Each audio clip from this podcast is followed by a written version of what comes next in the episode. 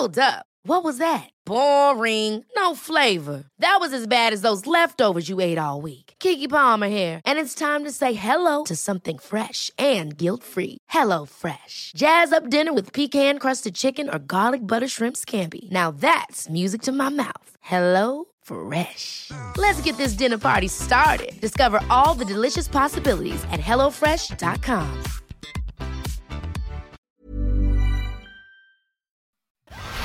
Einmal tot in einem Der Wohnhaus sexuelle Missbrauch von Kindern. fehlt von ihr jede zu Spur. lebenslanger Haft verurteilt. Die Polizei geht von einem Verbrechen. Verbrechen aus. Überdosis Crime. Ein Podcast mit Shinoa und Saskia. Triggerwarnungen. Dieser Podcast ist für Hörende unter 18 Jahren nicht geeignet.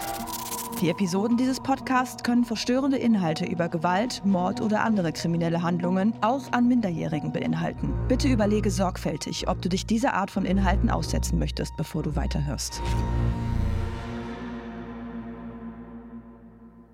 Hallöchen. Buongiorno. Wie geht's? Äh, gut, und dir? Mir geht's auch super.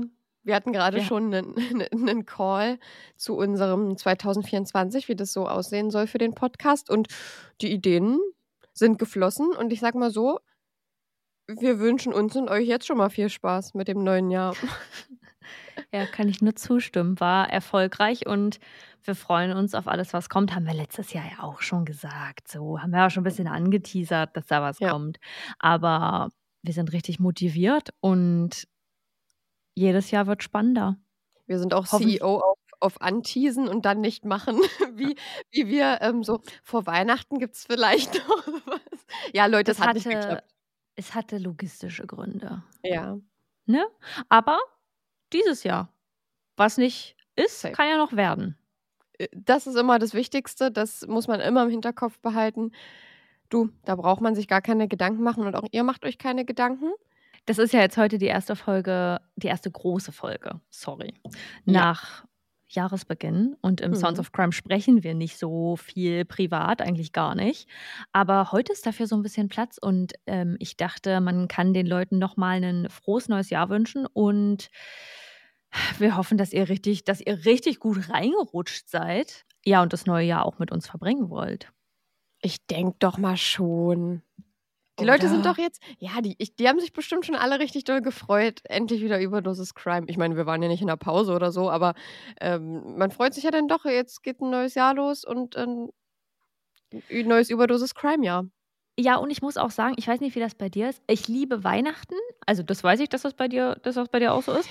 Aber ich bin dann schon auch immer sehr froh, wenn dieser Weihnachtsspirit so langsam aus dem Hause fliegt und man so ein bisschen frische Zeit hat, dass der Weihnachtsbaum jetzt hier nicht mehr hinter mir steht.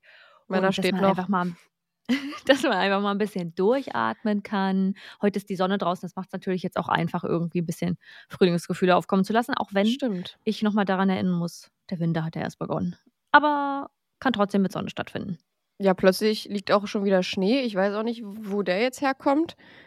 Also jedenfalls ein bisschen übertrieben. Äh, Schnee ist jetzt vielleicht übertrieben, aber es liegen ein paar, paar weiße Flocken auf dem Boden. Eine Frostdecke. Ja, genau. Aber äh, ja, also ich glaube, es ist ein angenehmes Gefühl, jetzt heute zu starten. Ich bin sehr motiviert. Chanor hat eben gerade schon mal angeteased, was es heute gibt, denn darf man das schon verraten? Nein, das darfst du noch nicht verraten. Heute Oh, gibt es okay, einen Fall von mir, das können wir sagen. Das darf ich noch nicht verraten. Das tut mir jetzt leid für euch. Ich weiß es schon. ähm, äh, so ein bisschen das Überthema. Aber ich bin sehr gespannt, wie du den auch aufgearbeitet hast. Und hast du uns noch irgendwas mitzuteilen? Ja, dass ich wahrscheinlich ein bisschen bereut habe, dass ich dir das Oberthema schon genannt habe, weil ich eigentlich gerne deine Reaktion gesehen hätte. Aber na gut, ähm, ich bin halt auch ein Oversharer. Ist einfach so. Also ich kann sowas auch nicht für mich äh, behalten, wenn ich was Interessantes zu sagen habe. Und das äh, fällt mir immer auf die Füße. Naja, wie soll es anders sein? Aber was soll ich machen, Leute? Ich bin halt so und äh, ne? Ich bin halt so, das wollte ich eigentlich jetzt nicht mehr sagen dieses Jahr, aber ich bin halt so. Sie ist halt so. Und ist jetzt auch nicht zu ändern. Ich weiß es jetzt schon. Und Ja. damit starten wir in deinen Fall. Ja, kommt nicht wieder vor. Okay. Es ist der späte Nachmittag des 1. März 1989. Eigentlich ein ganz normaler Freitagnachmittag in Mossman, New South Wales in Australien. Mossman, das seit der Recherche auf meiner Reiseliste steht, ist eine sehr wohlhabende Gegend. Schaut man von der Vogelperspektive auf Mossman hinab, sieht man viele weiße Boote und Yachten vor den vielen Stränden der wunderschönen Gegend treiben.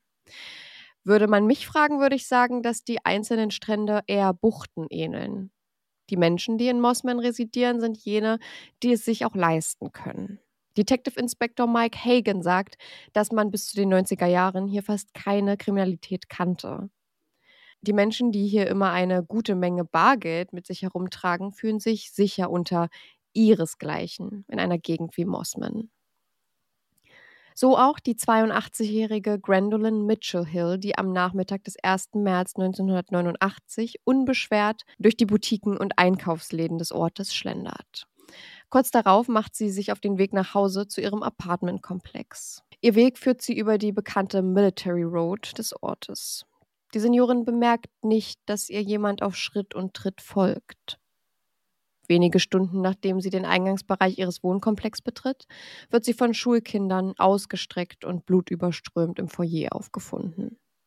Die Einsatzkräfte, die wenig später am Fundort ankommen, können Vitalfunktionen bei Mrs. Mitchell Hill feststellen.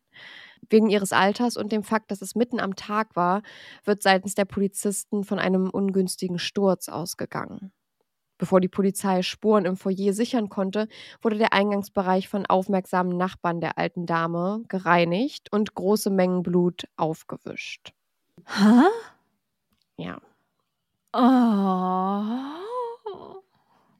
Sorry für meine Laute hier, aber es fängt schon nicht gut an. Mm -mm. Also ganz. Auch sie seien von einem ungünstigen Sturzereignis ausgegangen. Handtasche und Portemonnaie der Seniorin sind nicht aufzufinden. Freunde und Bekannte sagen über Mrs. Mitchell Hill, dass sie das Haus nie ohne Bargeld verließ. War es vielleicht doch kein Unfall, sondern ein Überfall? Ein anderes Indiz dafür ist, dass sowohl Unterwäsche als auch die Strumpfhose des Opfers fehlen. Unüblich für eine Dame ihres Alters, das Haus ohne Strumpfhose und Unterwäsche zu verlassen. Mrs. Mitchell Hill verstirbt im nahegelegenen Krankenhaus. Die Rechtsmediziner finden starke Wunden am Schädel, die einen Blutverlust verursacht haben mussten, der vorher nicht ersichtlich gewesen war. Denn der größte Teil des Blutes war sorgfältig von den Nachbarn der Dame aus guter Intention aufgewischt worden. Anhand des Schädels können die Mediziner aber belegen, dass mehrmals mit einem stumpfen Gegenstand auf den Kopf von Mrs. Mitchell Hill eingeschlagen wurde. All das veranlasst die Ermittler zu der Vermutung, der Vorfall sei kein Sturzereignis, sondern ein Raubüberfall mit unter anderem sexueller Motivation gewesen. Bezeichnend dafür ist, dass der Angreifer Mrs. Mitchell Hills Strumpfhose und ihre Unterwäsche an sich nahm. Von einer gewaltsamen Penetration ist anhand der Obduktion nicht auszugehen. Sergeant Dennis O'Toole ist einer der ersten Ermittler am Tatort. Für ihn und seine Kollegen bedeutet es jetzt allerhöchste Eile.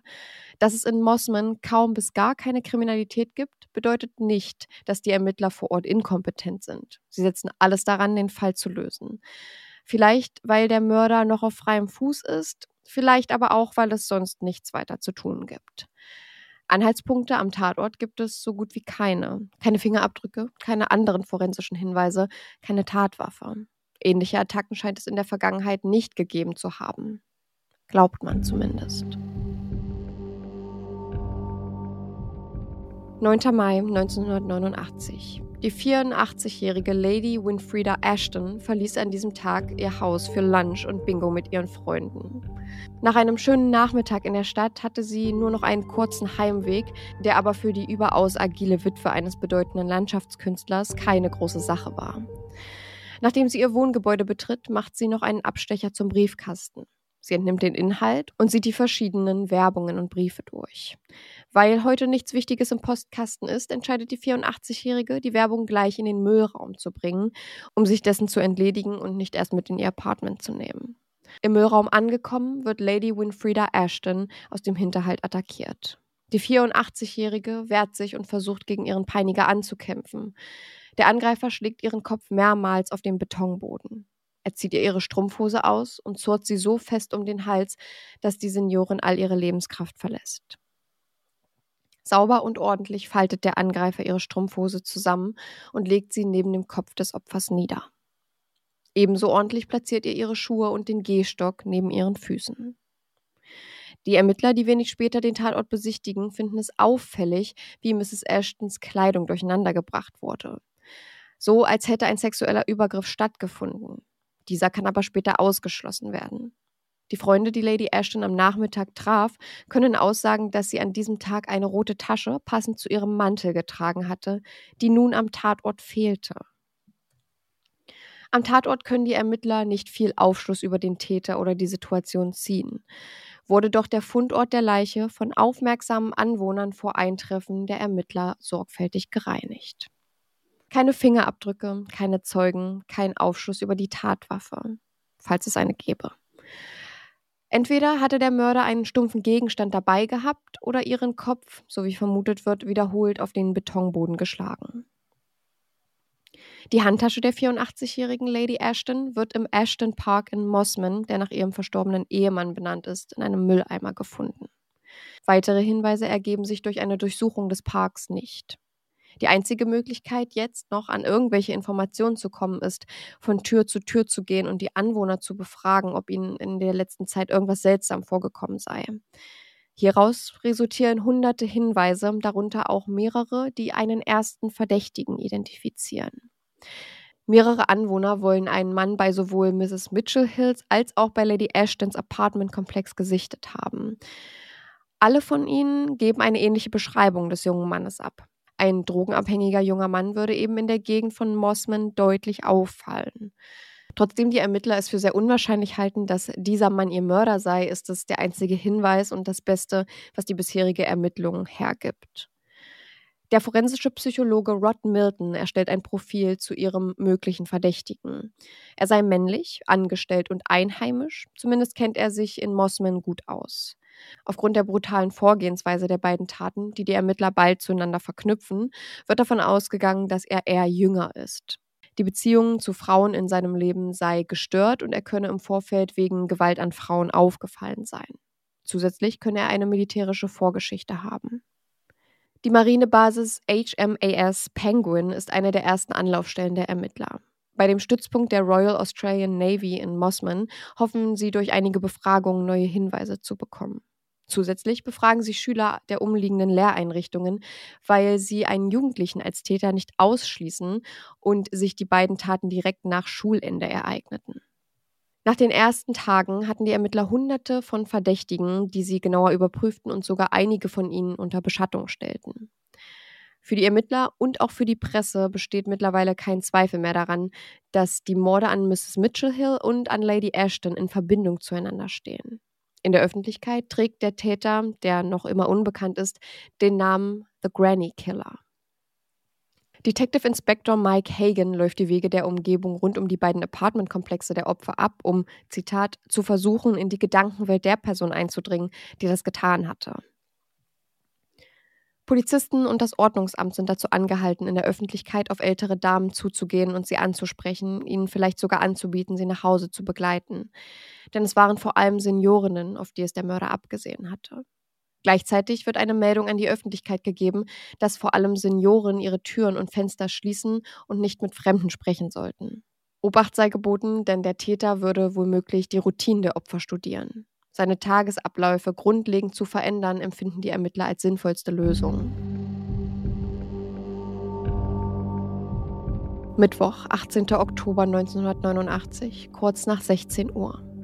Doris Cox, 86, ist gerade auf dem Weg nach Hause in ihr Seniorenwohnheim namens The Garrison.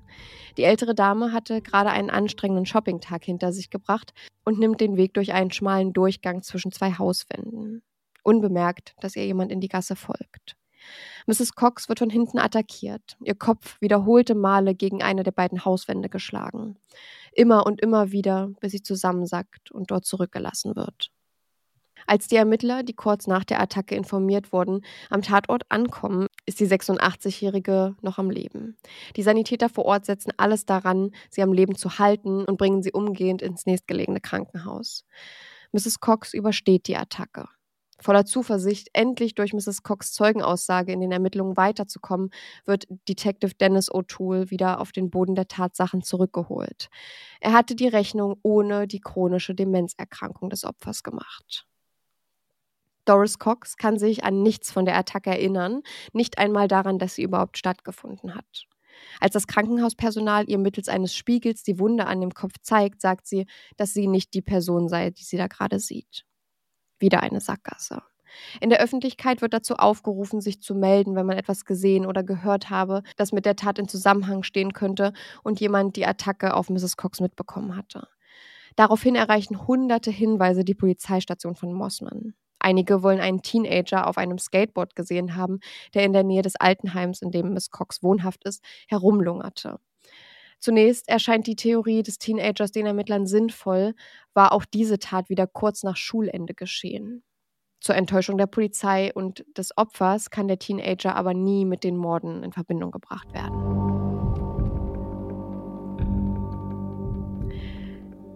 Die 78-jährige Dorothy Banky lebt in Lane Cove, einem Vorort sechs Kilometer entfernt von Mossman. Am 2. November 1989 ist die ältere Dame schwer bepackt mit ihren Einkäufen auf dem Weg nach Hause, als sie einen Mann anspricht. Sie beschreibt ihn als eher beleibten Mann, um die 60 Jahre alt mit grauem Haar. Mit seiner beruhigenden Art beginnt er ein Gespräch mit der Seniorin, die ihn aus reiner Nettigkeit zu sich nach Hause auf eine Tasse Tee einlädt. Der Mann bedankt sich für die Einladung, aber lehnt höflich ab. Wenig später trifft Margaret Port, 85, ebenfalls auf einen grauhaarigen Mann in den 60ern. In einer Gasse nahe ihres Hauses gehen sie aneinander vorbei, bevor der Mann sich umdreht und Margaret von hinten auf den Schädel einschlägt. Der Angreifer stiehlt ihre Unterwäsche und ihre Geldbörse. Am Nachmittag findet eine Schülerin die regungslose Miss Port in der Gasse liegend. Sie rennt zu ihrer Mutter, die kurz darauf den Notruf verständigt. Zu dem Zeitpunkt, als die Einsatzkräfte eintreffen, hatten schon Nachbarn die Attacke mitbekommen und den Tatort gereinigt, weil sie von einem ungünstigen Sturz ausging. Das glaube ich ja jetzt ja nicht.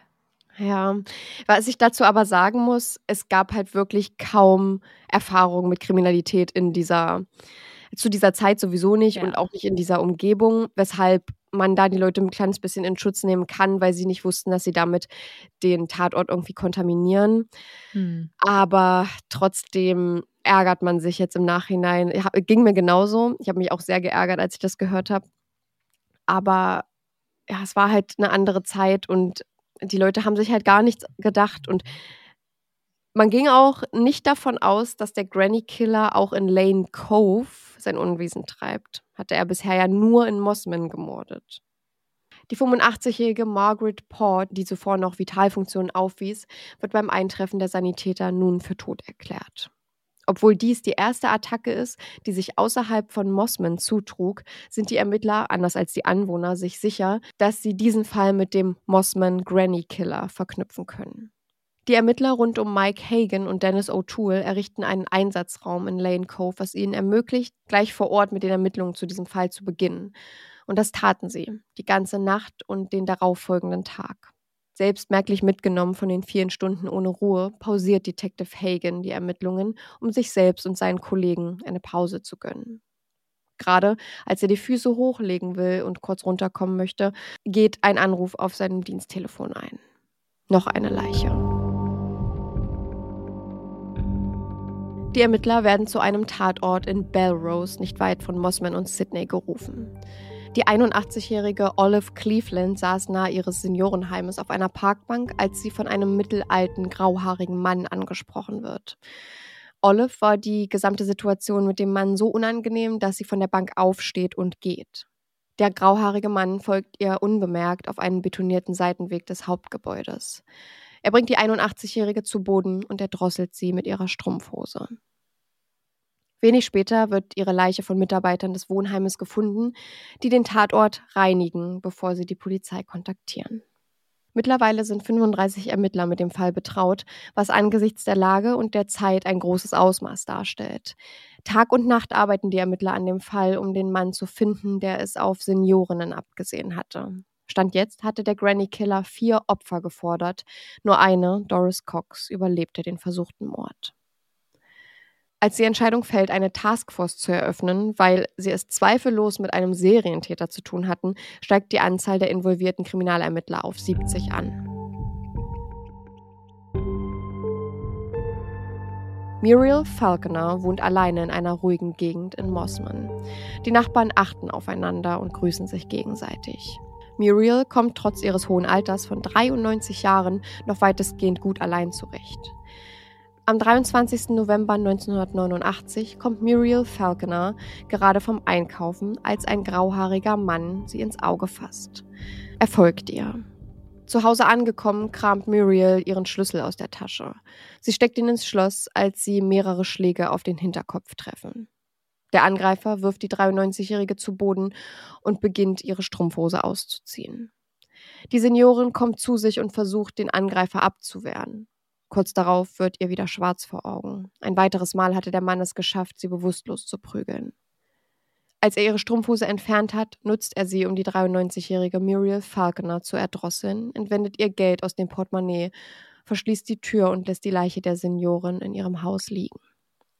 Verwundert von dem Fakt, dass Miss Falconer immer noch nicht ihre Essenslieferung reingeholt hat, die nach Stunden immer noch vor der Tür steht, schnappt sich ihre Nachbarin den Schlüssel, den sie von der älteren Dame für Notfälle bekommen hatte, und schließt die Haustür auf. Sie findet den toten Körper der 93-Jährigen im Inneren des Hauses mit einem zertrümmerten Schädel vor. Auch Muriels Schuhe sind neben ihr ordentlich abgelegt worden. Ist das möglicherweise die Handschrift des Mörders? Die Nachbarn lassen den Tatort unangetastet und informieren die örtlichen Behörden. Diese können vor Ort auf dem Teppich im Haus einen Schuhabdruck und einen Blutfleck feststellen. Die Stellen des Teppichs werden herausgeschnitten und der Forensik übergeben. Nach dem Mord an Muriel Falconer gehen immer mehr und mehr Hinweise bei der Taskforce ein und erhöhen die Verdächtigenliste auf 740. 739 davon können aufgrund von Alibis oder anderen Fakten nach und nach ausgeschlossen werden. Übrig bleibt ein 22-jähriger junger Mann, der aktuell arbeitslos ist und an einer psychischen Krankheit leidet. Er sei Polizei bekannt und habe eine schlechte Beziehung zu seiner Mutter. Viele Punkte des Täterprofils stimmen mit dem jungen Mann überein.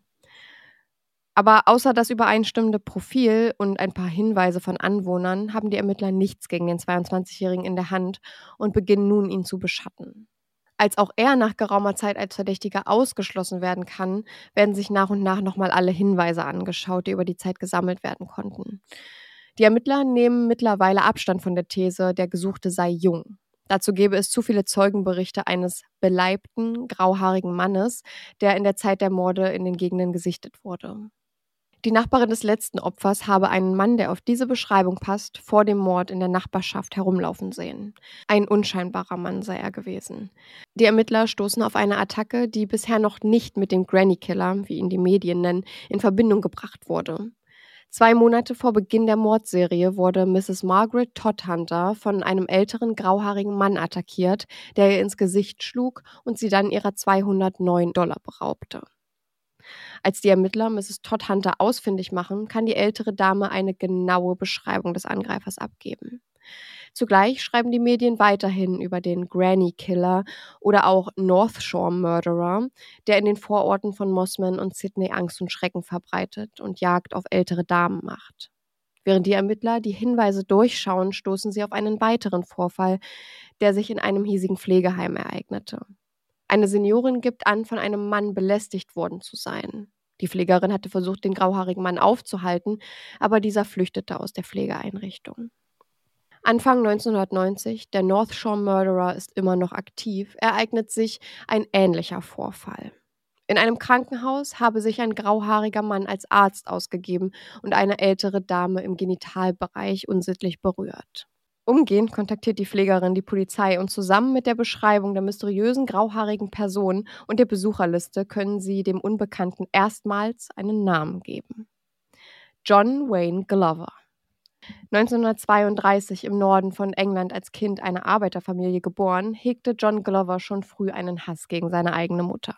Er machte sie schon immer dafür verantwortlich, dass sein Vater, den er verehrte, und seine Mutter, die er verachtete, sich scheiden ließen und sich sein Vater aus dem Staub machte. Er ließ John mit seiner Mutter und ihren ganzen Beziehungen, darunter auch drei Ehen, allein. Glover wird schon sehr früh aufgrund kleinerer Delikte polizeilich bekannt. Bereits in seinen Teenagerjahren lässt er sich einiges zu Schulden kommen. 1956 in seinen 20ern zieht John Glover nach Melbourne, Australien, wo er in schlecht bezahlte Jobs abrutscht und kriminell wieder auffällig wird. Ihm wird zur Last gelegt, eine junge und eine ältere Frau misshandelt zu haben. Zu dieser Zeit muss es auch gewesen sein, dass er seinen Namen zu John Wayne Glover ändert. 1968 heiratet Glover eine Frau namens Gay Rolls und zieht mit ihr gemeinsam nach Mossman. Nicht nur mit ihr allein, er lebt nun auch mit seinen Schwiegereltern unter einem Dach. Mit seiner Schwiegermutter kommt John gar nicht klar, aber es ist auch nicht so, dass sie mit ihm zufriedener wäre, hätte doch ihre Tochter klassenfremd geheiratet. Also kurz gesagt, er war ihr einfach zu arm. Mit seinem Schwiegervater hingegen kommt er ganz gut zurecht, also ähnlich wie die Beziehung zu seinen eigenen Eltern. John und Gay heißen zwei Töchter in der Familie willkommen und John ergattert einen Job als Vertriebsmitarbeiter bei Foreign 20 Pies Company, einem australischen Unternehmen, das verschiedenste Arten von Gebäck herstellt und vertreibt. Er steht morgens auf, fährt zu den Krankenhäusern und Seniorenwohnheimen, um Bestellungen aufzunehmen und beendet seinen Arbeitstag dann am späten Nachmittag. Danach geht er meistens in ein Pub, zischt ein paar Bier und setzt sich an die Glücksspielautomaten. Und irgendwo dazwischen tötet er unschuldige, wehrlose Seniorinnen auf brutalste Art und Weise. Oder sind die Ermittler hier wieder auf der falschen Fährte? Im Jahr 1989, in dem auch die Mordserie des Granny Killers beginnt, verstirbt seine Mutter Frida an Brustkrebs. Wenig später erhält auch John Glover diese Diagnose. Durch die Behandlung dessen wird der Familienvater impotent. Zu allem Übel sieht die Ehe der Glovers auch nicht besonders rosig aus, was nicht zwingend etwas mit der Impotenz zu tun hat. John beginnt sich mit einer 60-jährigen Frau namens Joan Sinclair zu treffen, woraufhin sich Gay und John für einen gewissen Zeitraum trennen und Gay vorerst mit den gemeinsamen Töchtern nach Neuseeland zieht. Später kehren Gay und die Töchter wieder zu John zurück, geändert hatte sich aber so gut wie nichts an der Ehe. Da es schon relativ spät war, als die Ermittlerin im Pflegeheim John Wayne Glover als den grauhaarigen Mann identifizierte, musste sie bis zum nächsten Morgen warten, um mit den Ermittlungen fortzufahren. Als der Tageseinbruch dann endlich da war, greift sie prompt zum Hörer und ruft bei John Glover zu Hause an. Sie wolle ihn bitten, für eine Befragung aufs Revier zu kommen. Glover jedoch besteht auf sein Recht zu schweigen und sagt ihr, er würde am Folgetag mit seinem Anwalt zur Befragung erscheinen. Er lässt die Ermittler, die schon so lange auf einen Hinweis warteten, zappeln wie einen Fisch an der Angel. Als er am nächsten Tag nicht, wie besprochen, mit seinem Rechtsbeistand auf dem Revier erscheint, rufen die Ermittler erneut bei ihm zu Hause an. Dieses Mal ist Gay Glover am Hörer. John würde wegen eines Suizidversuchs im Krankenhaus liegen. Er habe sich aus Verzweiflung wegen der Anschuldigungen versucht, mit einer Überdosis Schlaftabletten und einer Flasche Whisky das Leben zu nehmen.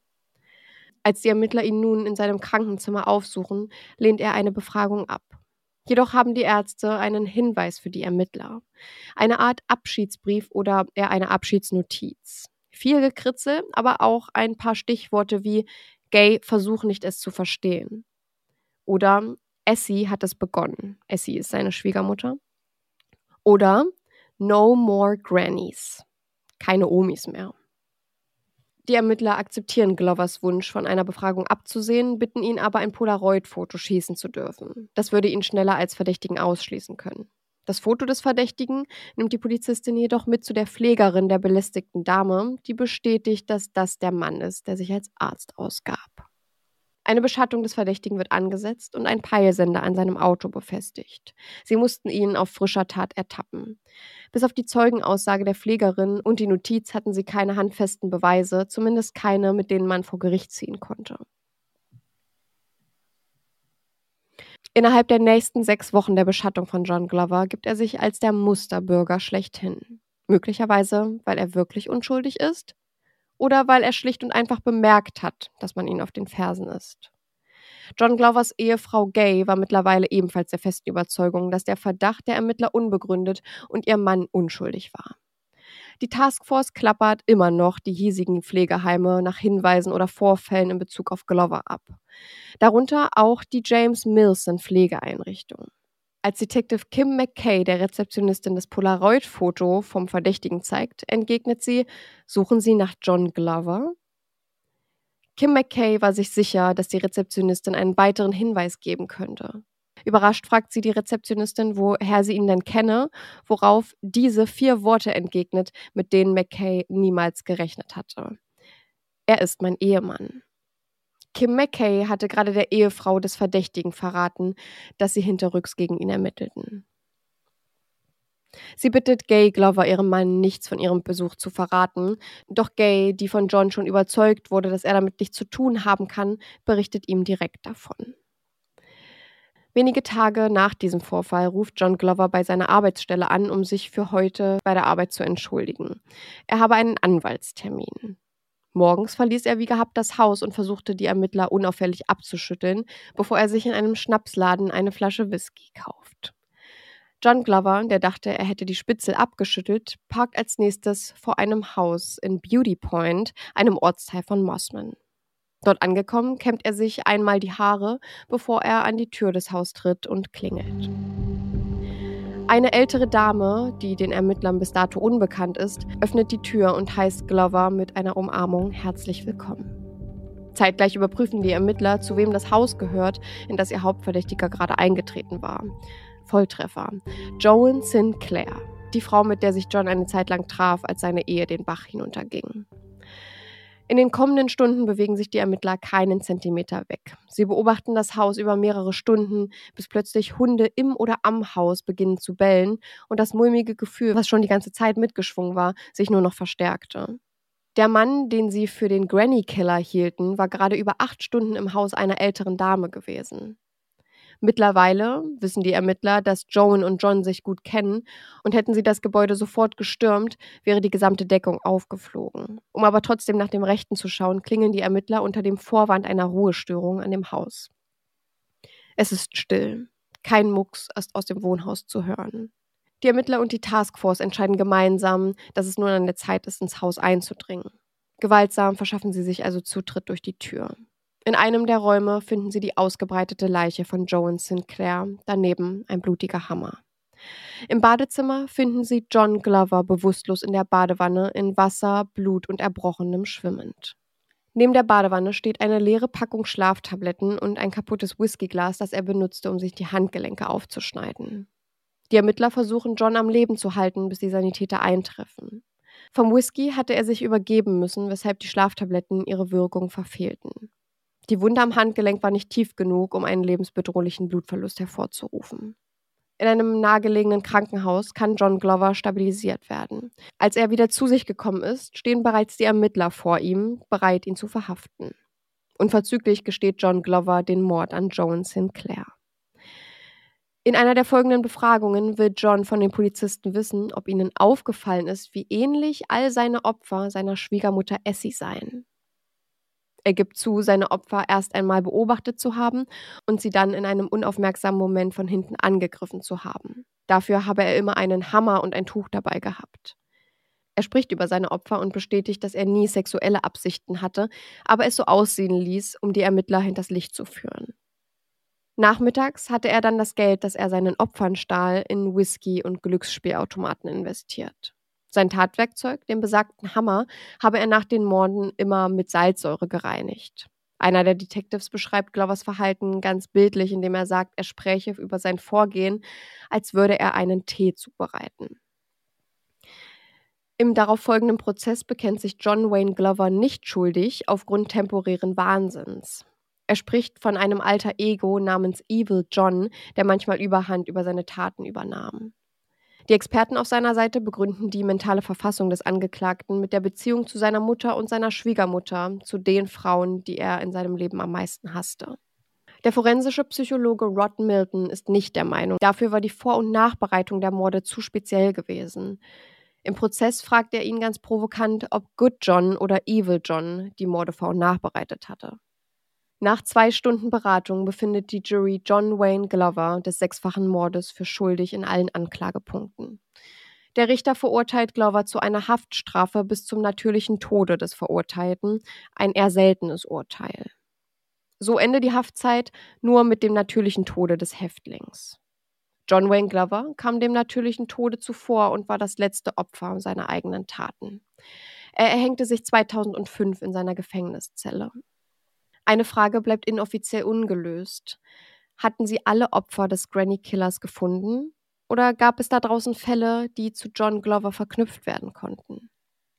In der Tat nennt die Polizei sieben weitere Namen von Opfern, deren Fälle bisher ungelöst sind und dem Vorgehen Glovers auf auffällige Art und Weise ähneln. Alle dieser Opfer sind weiblich und Seniorinnen, viele davon wurden erschlagen und mit einer Strumpfhose erdrosselt aufgefunden. Zu allen Regionen, aus denen die Opfern stammten, hatte auch Glover einen Bezug.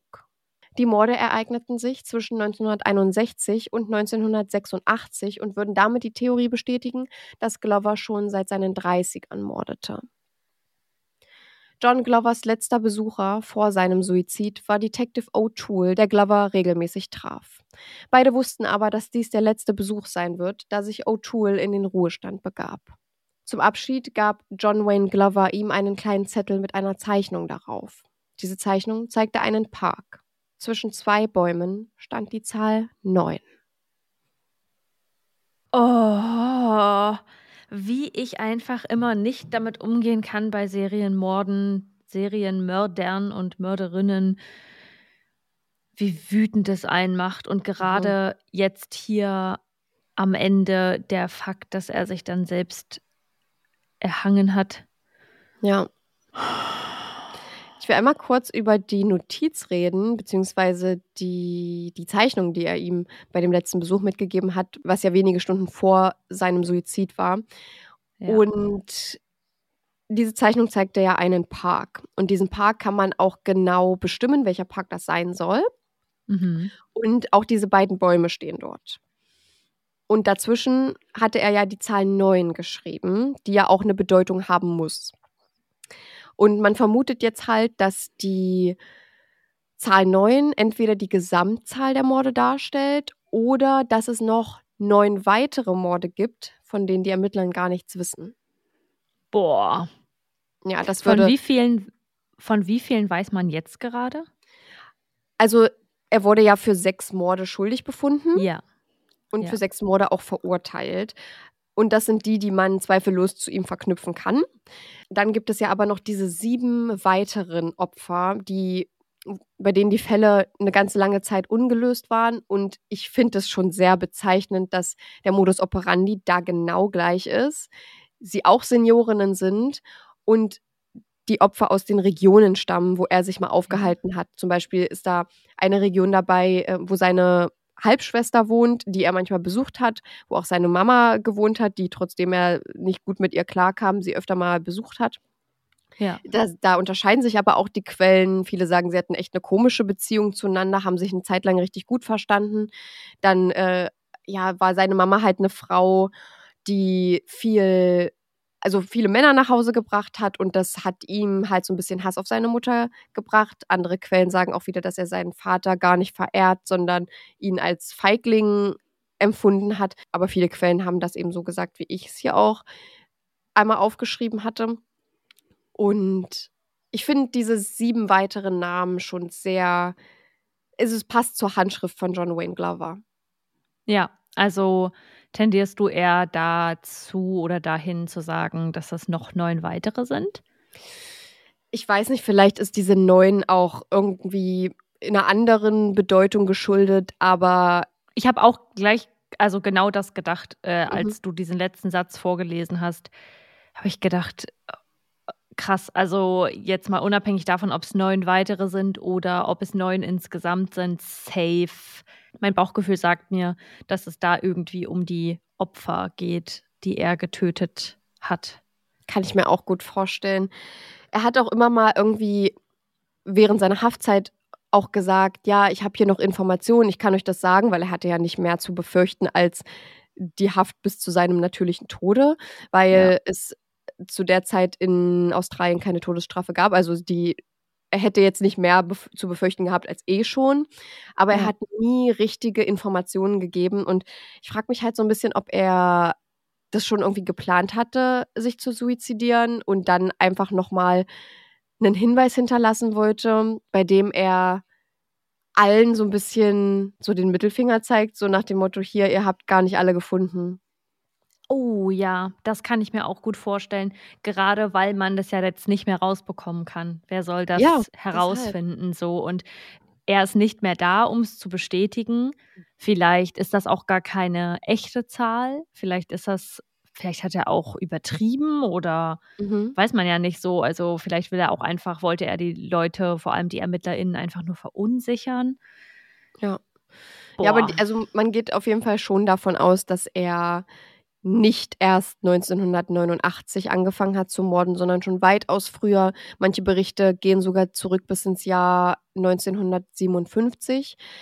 Da wurde nämlich auch eine Frau auf sehr, sehr ähnliche Art und Weise ermordet und sie war auch Seniorin und auch mit der Strumpfhose, die da wieder eine Rolle gespielt hat und er wollte es eben so aussehen lassen wie 'nen sexuellen Übergriff, hatte aber laut eigenen Aussagen kein sexuelles Interesse an den Damen, wobei ich mir denke, warum hat er dann im Krankenhaus diese Seniorin es war auf 'ner Palliativstation, äh, unsittlich berührt, äh, im Genitalbereich und sie hat auch irgendwie sofort gemerkt, dass er gar kein Arzt ist und hat dann halt irgendwie geschrien und dann ist er Ja. irgendwie weggelaufen. Ja, 2 Sachen dazu, die mir einfallen. Einmal, SerienmörderInnen haben ja zwar oft den gleichen Modus operandi, aber manchmal entwickelt der sich ja auch irgendwie Mhm. immer noch so. Und deswegen stimme ich dir voll zu, dass es gut möglich ist, dass dieses eine Opfer oder vielleicht auch weitere Opfer, die davor umgekommen sind, deren Mörder oder Mörderin man nicht festlegen und herausfinden konnte oder finden konnte,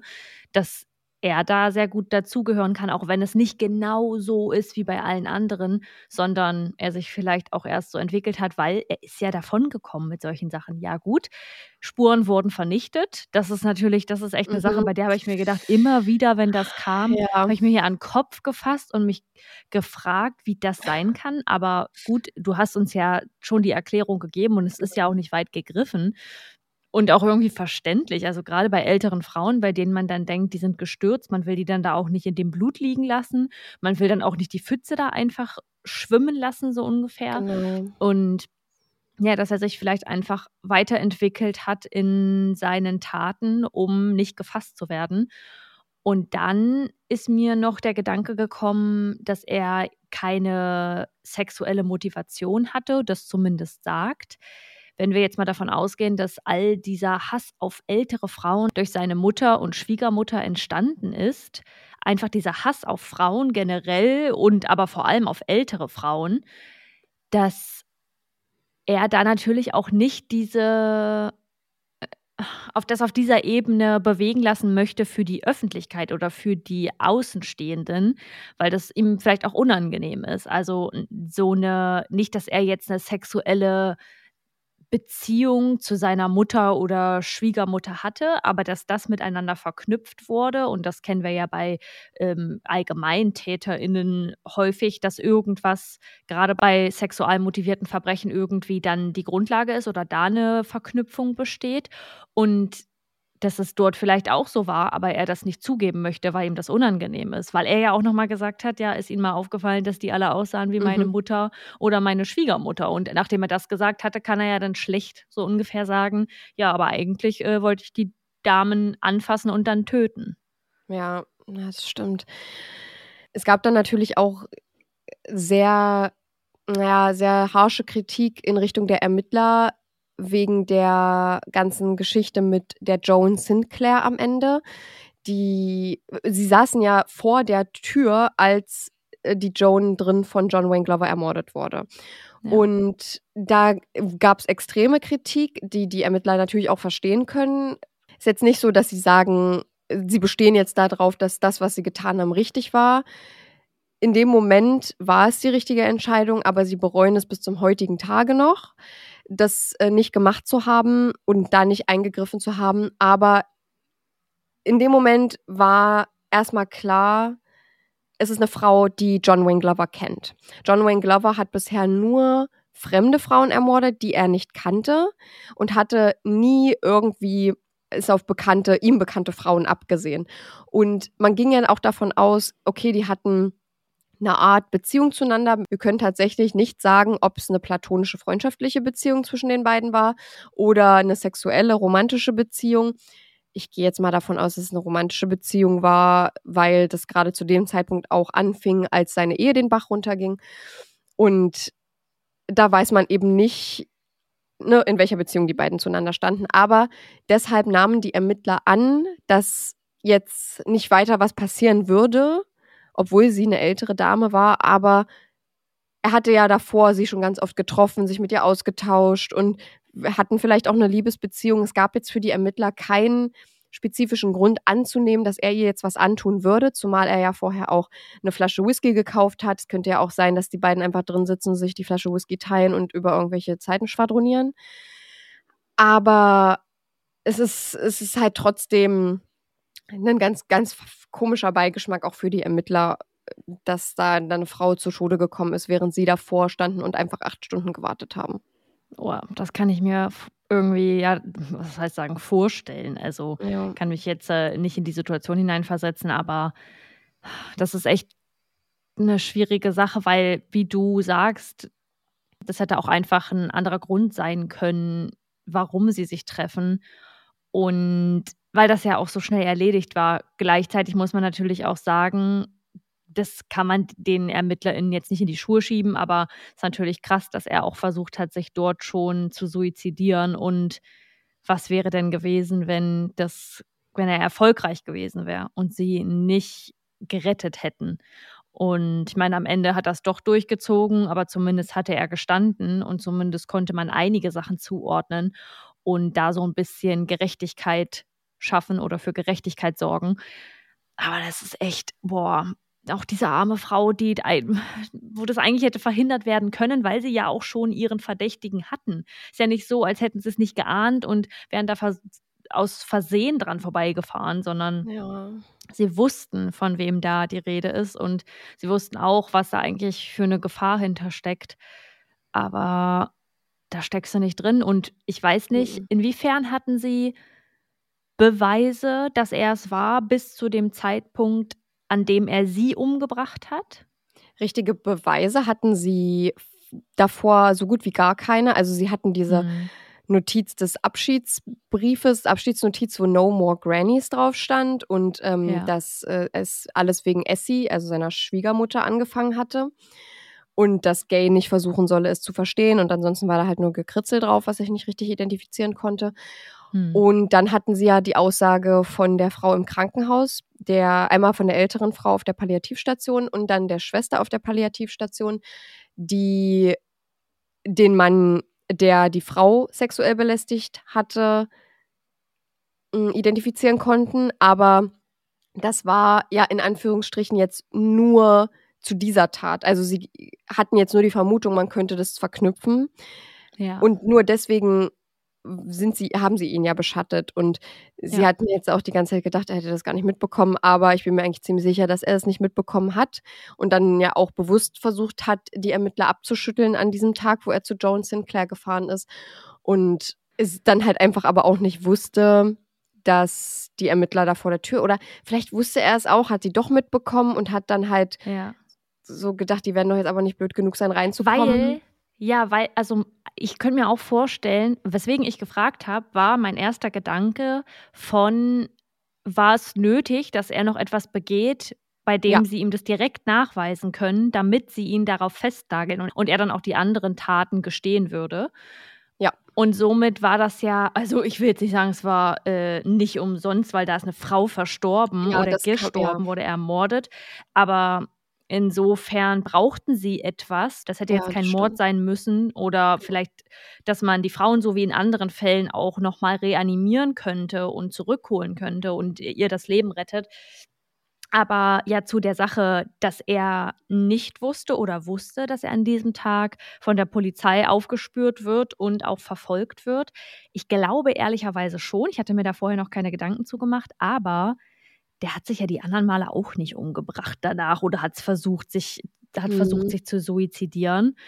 Also offensichtlich hat er sich nicht umgebracht, sonst würde er nicht mehr leben zu dem Zeitpunkt, aber oder zumindest keine von denen man weiß, durchgeführt.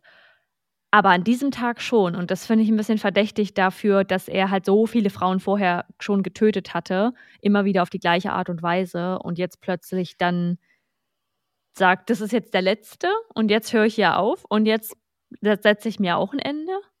Also ich kann mir gut vorstellen, dass er einfach diese eine Tat nochmal begehen wollte. Also jetzt unabhängig davon, ob die Ermittler, also ob er die Bemittler be bemerkt hat oder nicht, kann ich mir Mhm. vorstellen, dass er ja wusste, dass er verdächtigt wird. Das war ja wenige Tage, nachdem seine Ehefrau gesagt hat, ey, die waren hier bei mir auf Stimmt. Arbeit, haben nach dir gefragt. Ja. Und da hat er sich natürlich in die Enge, Enge gedrängt gefühlt und hat sich dann Mhm. wahrscheinlich irgendwie gedacht, ja, dann setze ich dem jetzt halt sowohl ihr als auch mir ein Ende. Ich fände es ganz interessant, ähm, wie man das interpretieren kann, dass er sie als letztes Opfer gewählt hat, seine ehemalige Geliebte oder Freundin. ja. Finde ich ganz interessant, aber Vielleicht so, um das, um das zu beenden, damit sie gemeinsam weg sind, damit sie nicht Mhm. ohne ihn bleibt. Aber er war ja jetzt auch nicht, er hatte ja jetzt keine große Liebschaft mit ihr, von der man wusste, sondern Nee. man ha- hätte jetzt munkeln können, dass die irgendwie was miteinander gerade haben. Das klingt komisch bei Ja. alten Menschen, aber ja. ja. aber, ähm, aber nochmal zu der Sache, äh, dass du gesagt hast, ähm, dass sie ihn auf frischer Tat hätten ertappen müssen. Irgendwie schon, denn Mhm. sie hätten nicht genug gehabt, um einen Prozess ja, auf die Beine zu stellen. Also das Ja. wäre das wär für einen Serienmörderprozess zu wenig gewesen, um zu sagen, okay, ein paar Leute haben einen grauhaarigen, beleibten Mann gesehen, ähm, Ja. der da in der Tatgegend irgendwie rumgeschlendert ist. Und Ja. dann hat er, was ja nachweisbar ist, diese Frau belästigt. Ähm, und diese Notizen, aber das ist ja halt nichts Handfestes und vor allem nichts, was vor Gericht auch irgendwie Gewicht hat. Und deswegen brauchten sie eben irgendwas noch. Also sie hatten jetzt keine, keine spezielle Vorstellung. Sie wollten ihn jetzt nicht bei einem Mord ertappen. Sie wollten es gar nicht so weit kommen lassen. Sie wollten einfach nur irgendwelche Hinweise bekommen, vielleicht, dass er, dass sie ihn irgendwie draußen sehen und er irgendwas mit sich rumträgt, was der Tatwaffe Mhm. ähneln könnte. Ja. Aber es, es ging jetzt nie darum, jetzt bei einem Mord einzuschreiten Ja. oder so. Ja, das Schwierige ist ja dabei, und das weiß ich jetzt nicht, wie das australische Justiz- bzw. Rechtssystem ähm, wirkt. Wenn, in Deutschland ist es ja so, wenn erstmal ein Urteil gesprochen wurde und er zum Beispiel freigesprochen wird, weil es nicht genug Beweise gibt, um ihn zu verurteilen, dann ist das Ding an der Stelle durch. Ich habe jetzt vor kurzem erst nochmal gehört, dass es viele Fälle in Deutschland, muss ich nochmal betonen, in Deutschland Mhm. viele Fälle gibt, in denen die BeamtInnen schon wissen oder ja, eigentlich einen Verdacht haben und schon wissen, wer da die Person ist, die sie suchen. Aber die Beweislast ist nicht groß genug und die würden jetzt nicht mit diesen Beweisen, die sie haben, in ein Verfahren gehen, in einen Gerichtsprozess, weil die Wahrscheinlichkeit hoch ist, dass die Person freigesprochen wird und dann kriegen sie die gar nicht mehr dran. Das Ja. ist halt gerade bei so großen Fällen, die wirklich schon über Jahre gehen, wo man wirklich jemanden auf dem Kieker hat, ähm, der Fall. Und das wäre ja das äh, Eklat, sage ich mal, in diesem Moment, wenn so ein Serienmörder dann freigesprochen wird, weil er das immer, weil die Beweise vernichtet wurden durch NachbarInnen und dann ja, er da einfach niemals für verurteilt werden kann. Außer es kommen halt noch neue Opfer hinzu, beziehungsweise man weiß dann von neuen Opfern, die man da zuordnet. Ja, stimmt, dann wäre ihnen John Glover auf jeden Fall durch die Lappen gegangen.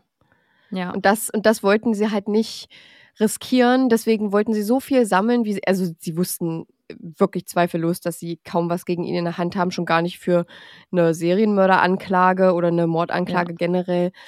Ähm, aber dass es so weit kommen muss, äh, war nicht geplant und war auch nicht die Intention der Ermittler.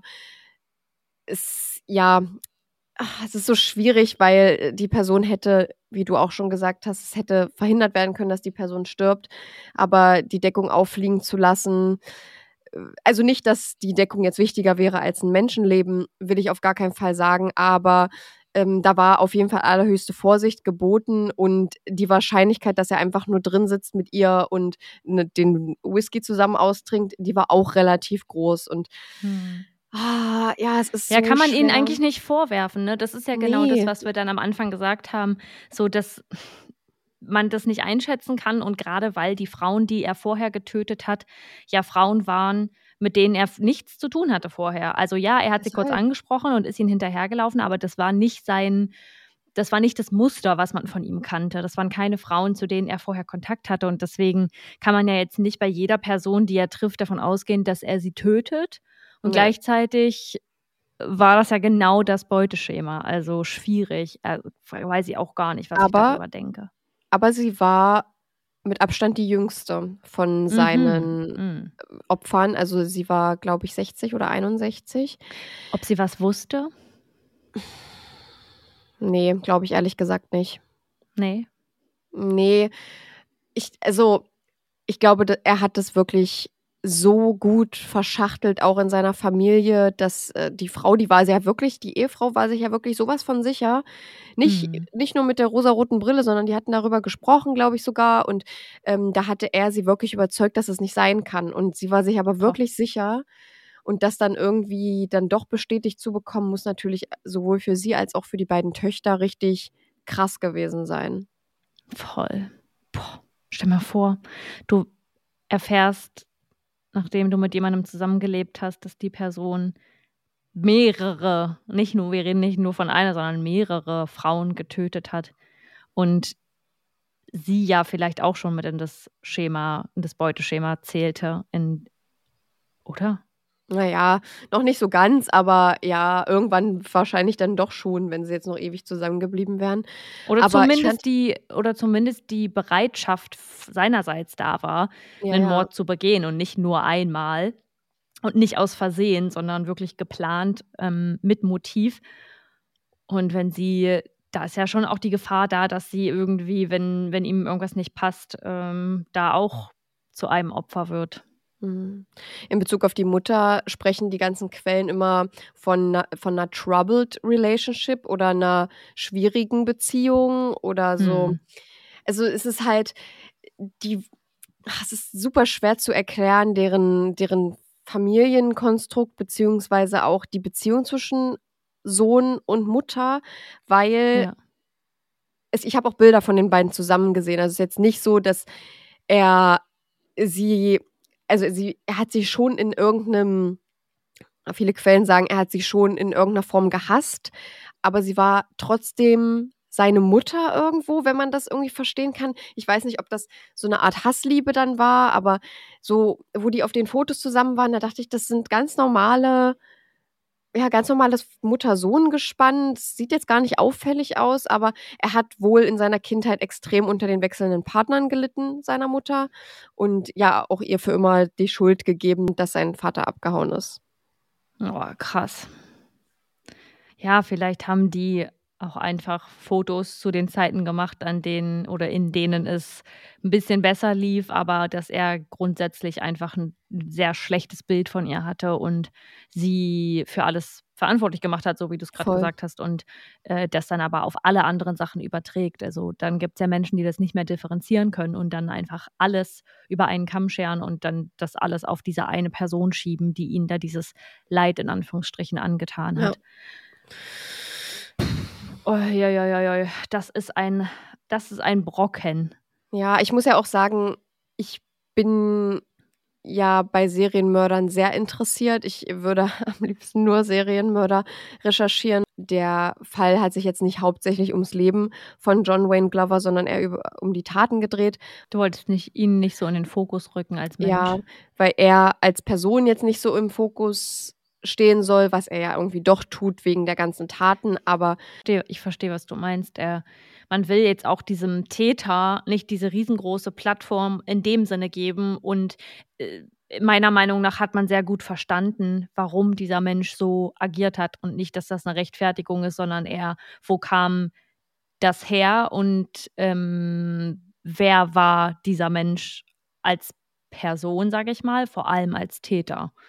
Ja, das ist ja auch die Faszination eigentlich hinter den Serientätern, Serienmördern, dass man sich immer fragt, Ja. was macht die Person zu dem, was er geworden ist. Und das Ja. denkt man sich ja schon bei Einzeltätern. Aber bei, ich habe nämlich mal so überlegt, wenn man Serienmörder ist, oder ja, ein Serienmörder, der steckt ja schon im Namen drin, ne? der begeht ja Serientaten, der hat quasi nach einem Mord noch mal Lust, einen Mord zu begehen. Das heißt, man muss ja wirklich so abgestumpft sein, was das Gewissen angeht, Ich Ja. zum Beispiel bin eine Person, ich habe wegen allem ein schlechtes Gewissen, äh, was äh, meine Liebsten angeht oder wenn ich mal irgendwas gesagt habe, weiß ich nicht, das nicht nochmal so sagen würde, dann habe ich immer ein schlechtes Gewissen. Das beschäftigt mich Tage. Und Ja, der, die Vorstellung, dass es Menschen da draußen gibt, die so eine schlimme Tat begehen können und sich danach denken, ich mache das jetzt noch ein paar Mal, ist für mich unvorstellbar. Ja. Ja, dieser Quick Fix, den die dann brauchen oder allgemein Ja. dieser Fix, den sie brauchen, weil sich das so gut angefühlt hat und ich glaube, bei vielen ist das auch so dieser Adrenalinschub, der da aufkommt, dieses Machtgefühl, Mhm.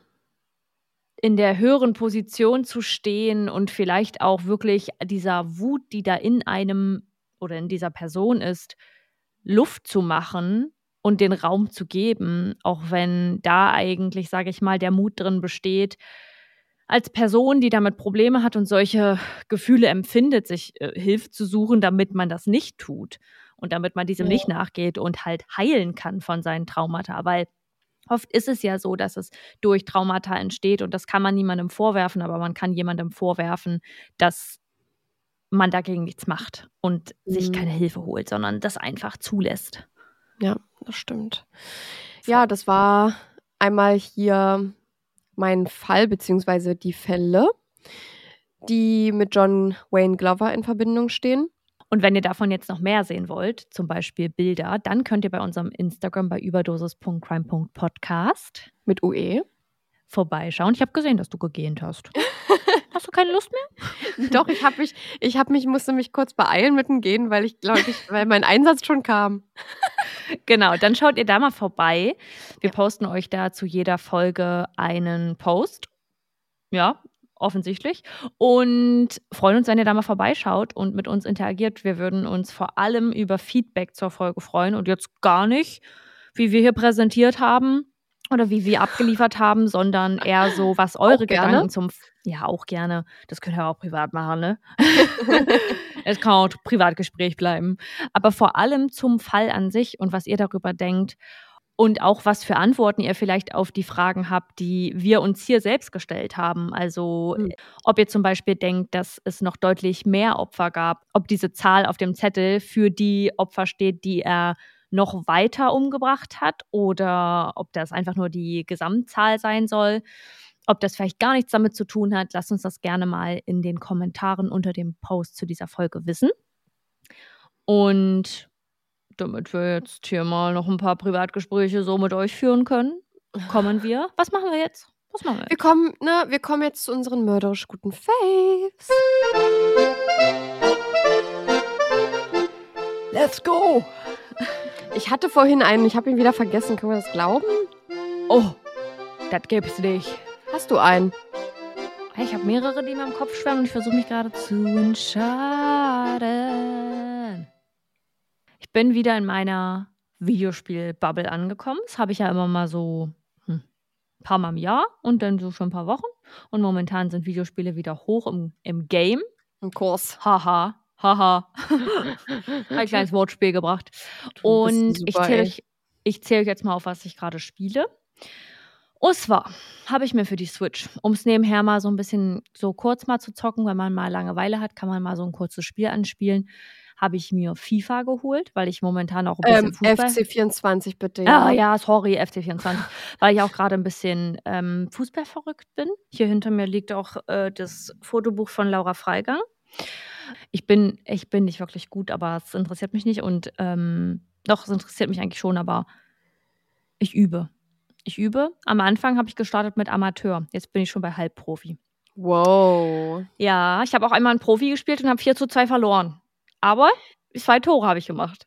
Ich kann mich noch äh, daran erinnern, dass ich 2014, 15 äh, in den Sommerferien war, waren wir noch in der Schule.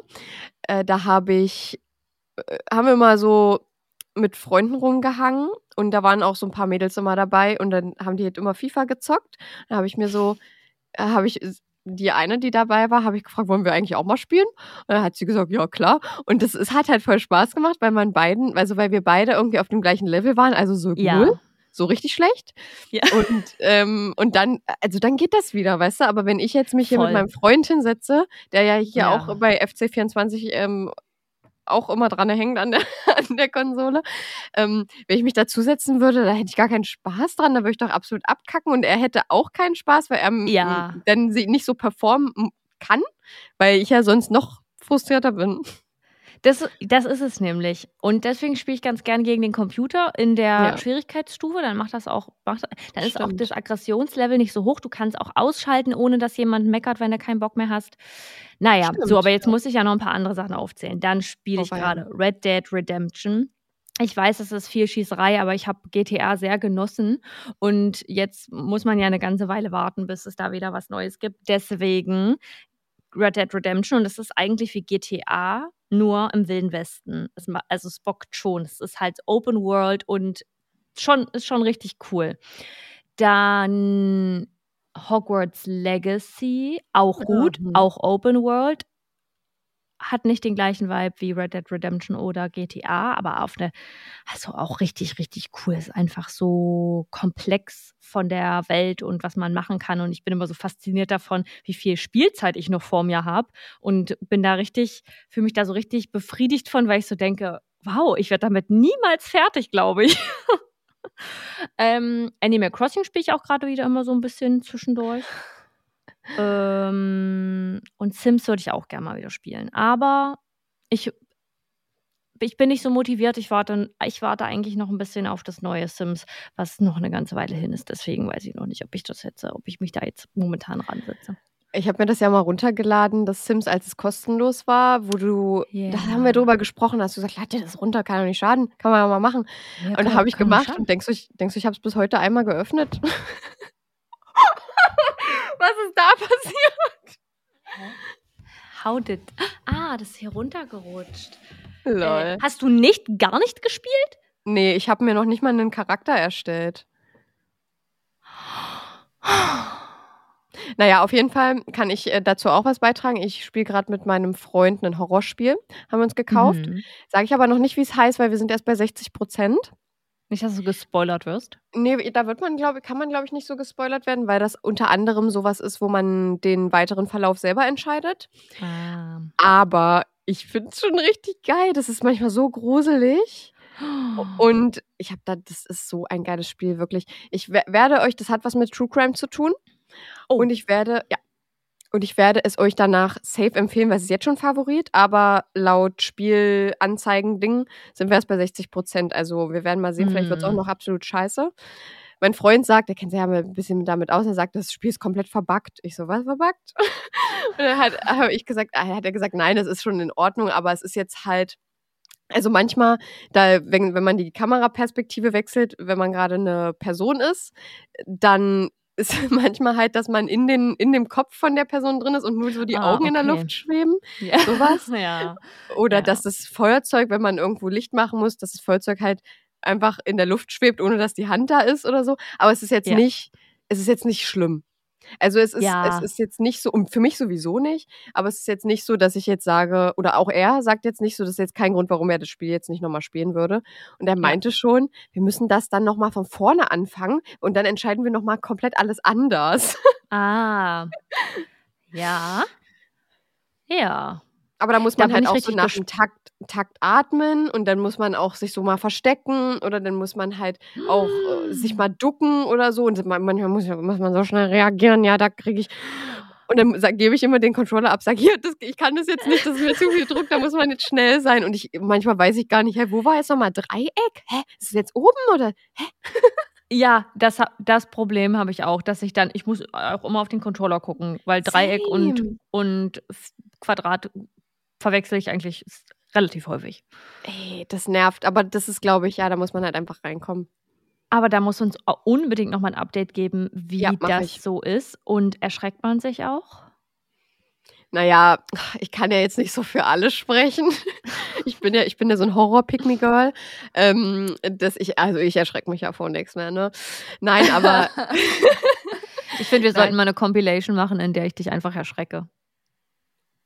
Na das ja. Ich bin ja schreckhaft. Schreckhaft bin ich, aber ich bin, nicht- ich grusel mich nicht schnell. Nee, aber Ich ich, meine, erschreckt man sich? Also gibt es so Jumpscares in dem in dem Videospiel? Ja, ja, ich habe Oh mich auch einmal, Gott. also ich muss sagen, einmal habe ich mich wirklich schon ganz doll ähm, erschrocken. Und naja, äh, mein Freund sagt, ich laufe gruselig. Also äh, er sagt, ich laufe irgendwie zu langsam und ich gucke immer so äh, wie in einem Horrorfilm, wenn man so langsam zur Seite guckt, dann steht da auf einmal jemand. Er sagt, ich laufe einfach gruselig und ich verhalte mich gruselig als die Person, die ich gerade spiele. Kann ich aber verstehen. So dieses Auschecken der Umgebung, bevor man weiterläuft, das mache ich auch. Und wenn ich mit meinem Freund irgendwie Videospiele spiele, dann läuft der auch mal drauf los. Dann zielt er einfach mal mit der Waffe in irgendeine Richtung. Und ich denke immer so, hey Digga, lass doch die Waffe drin. Wir, wir reiten erst erstmal mal. hier eine Runde in unser Lager und dann gucken wir erstmal. Wir gucken erstmal, lass uns doch erstmal gucken. Lass uns erstmal gucken. Ich verstecke mich auch grundsätzlich immer hinter Dingen, erstmal um zu schauen. Naja, Und- äh, und vorgestern haben wir uns ganz doll gestritten wegen des Spiels, weil ähm, er gesagt hat, wir mussten was suchen, wo, was man wo reinstecken kann. Ja, ich will jetzt nicht spoilern. Und ähm, da hat er gesagt, guck doch mal auf den Boden. Habe ich gesagt, okay. Er so in die Ecke. Dann drehe ich mich in die Ecke und dann sagt er, hä, nicht die Ecke. Und dann äh, war ich so, äh, was für eine Ecke? Das ist die einzige Ecke, die hier ist. Und er meinte, ich soll aber einmal um die Ecke gehen, um um die Ecke zu gucken. Und dann habe ich, und dann habe ich gesagt, hä, das verstehe ich nicht. Und dann hat er gesagt, ja, dann denken wir da einfach unterschiedlich. Und dann haben wir uns da gestritten. Da habe ich gesagt, nö, ich will das jetzt nicht mehr mit dir weiterspielen, dann bin ich gegangen. Sowas passiert bei mir auch, dass ich dann einfach wütend werde. Was Ja. war das denn den einen Tag? Ach, war auch, glaube ich, irgendwas bei Red Dead Redemption, was wir dann zusammengespielt haben und ähm, irgendwas passiert ist und ich dann gesagt habe, nee, dann habe ich da jetzt, ach, ich habe das angefangen, das Spiel und er hat dann auch weitergespielt. Wir spielen in einem Spielstand einfach zusammen und dann die andere Person schaut dann immer mal zu. Und äh, er ist in dieses eine Dorf gefahren und hat da nur Scheiße gemacht. Und bei Red Dead Redemption wird man auf so eine Wanted-Liste gesetzt und dann ist ein Kopfgeld auf einen Ah. ausgesetzt. Oh. Und dann habe ich so gesagt, hör doch mal auf, dann können wir da nicht mehr hin. Das ist das Dorf, in dem wir alles kaufen müssen. Wir haben dann da Kopf, dann ist da ein Kopfgeld auf uns ausgesetzt. Und wir können nichts mehr machen. Das funktioniert nicht. Und dann habe ich gesagt, geh da jetzt raus aus dem Dorf, hau ab jetzt. Und er war, nee, ich probiere mich da jetzt so aus. Da bin ich auch Lass mich mal geworden. spielen. Ich bin jetzt dran, lass mich mal machen. Ja, So aber eine die denn. Sache, die haben, also da gibt es weniger Jumpscares, aber wir haben, na, wir haben versucht, einen Bären zu jagen und der ist dann Oh so um Gott. die Ecke gekommen. Es war so ein Grizzly und ich habe gerade gespielt und ich kriege auch mal Herzflattern bei solchen Sachen. Und dann habe ich so auf den gezielt und dann war auf einmal nicht mehr zu sehen. Und dann ist er einfach von der anderen Seite um so ein Stein. Oh. Und ich habe mich so erschrocken. Wir haben, sind beide richtig zusammengeschreckt. Aber Gott. das macht schon richtig, das macht, das macht richtig Spaß.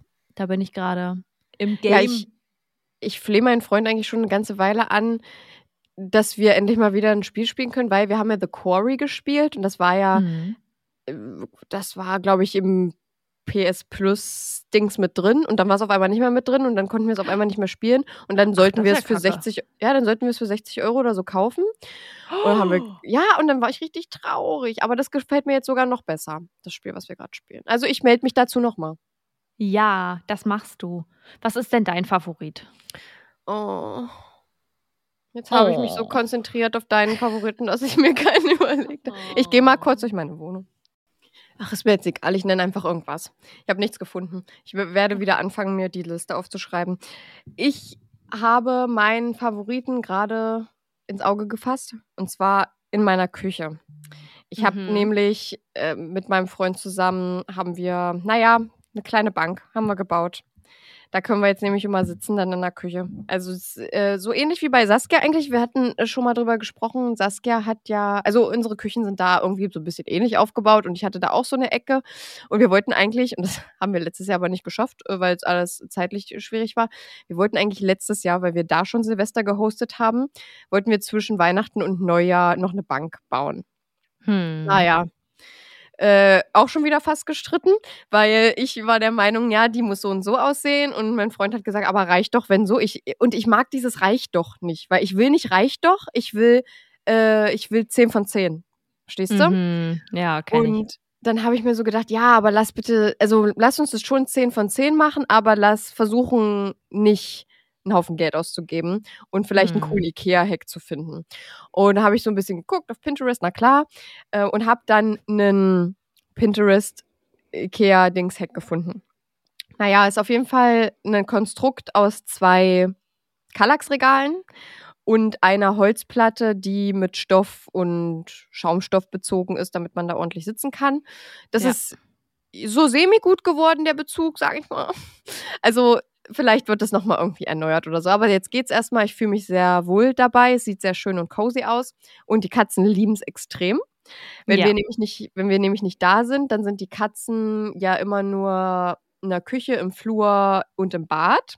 Also die Mhm. ganzen Zimmer, wo Polster sind, wird zugemacht, weil das ist einfach nicht so. Aber und bevor jetzt hier irgendwer kommt und irgendwas sagt, äh, der Platz ist trotzdem ausreichend groß. Also wir haben eine Ja. relativ große Wohnung.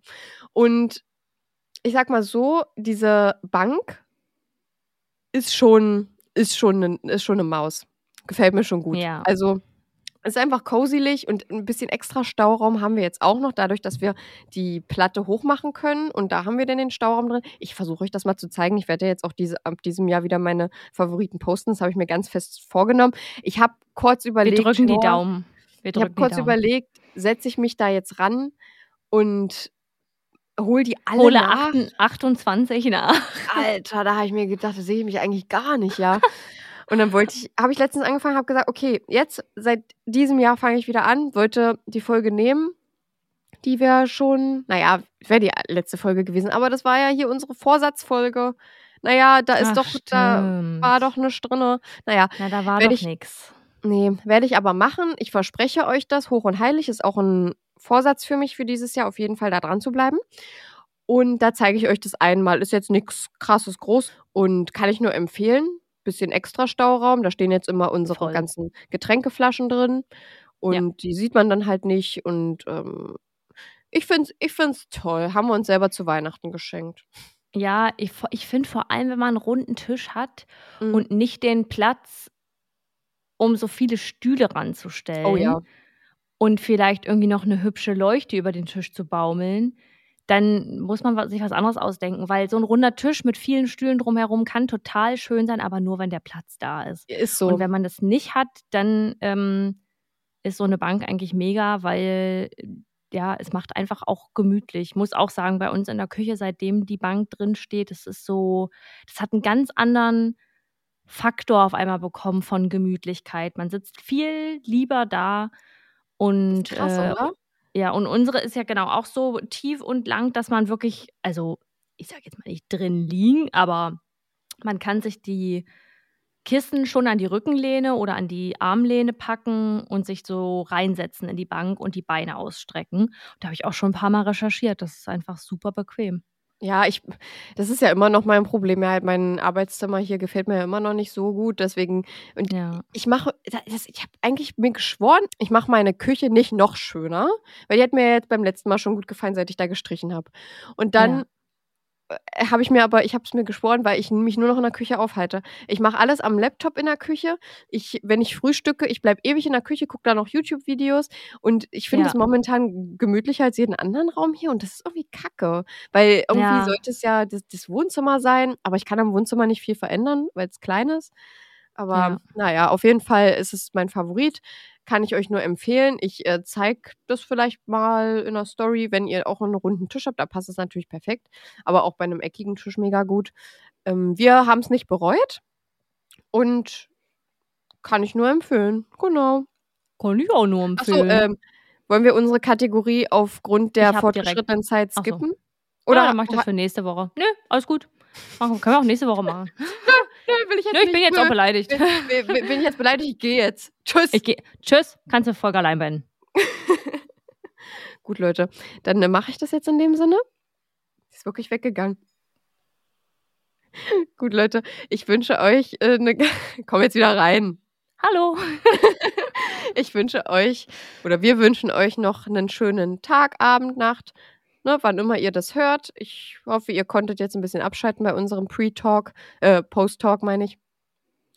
Und dass ihr ne, auch. Ich wollte gerade sagen, wir, ver wir dreh- verdrehen hier gerade die Rollen, dann musst du gleich sagen. Und mit, Saskia, mit, Sas mit Saskias abschließenden Worten? Aber du hast doch keine abschließenden Worte. dann hätte ich jetzt so gesagt, seid immer nett zu anderen, das ist mega wichtig. Du kannst doch nicht einfach meine Worte klauen. Obwohl die Leute ja denken, ich habe das von gemischtes Hack geklaut. Habt euch selber immer lieb und andere mit dazu. Nee, Guck mal, ich übernehme mal den Part. Gut. Wir wünschen euch eine wunderschöne Woche, einen Tag, n- einen Tag wünschen wir euch oder äh, wie auch immer. Punkt, Punkt, Punkt. Passt auf euch auf, habt's fein und mit Schönos abschließenden Worten Seid immer nett zu anderen, das ist mega wichtig. beenden wir die Folge und dann hören wir uns nächste Woche wieder. Ich freue mich riesig. Bis dahin. Bis zum Sounds of Crime nächste Woche. Tschüss, Leute. Bis denne. Äh, See you later, Alligator. After Wild Crocodile. Überdosis Crime.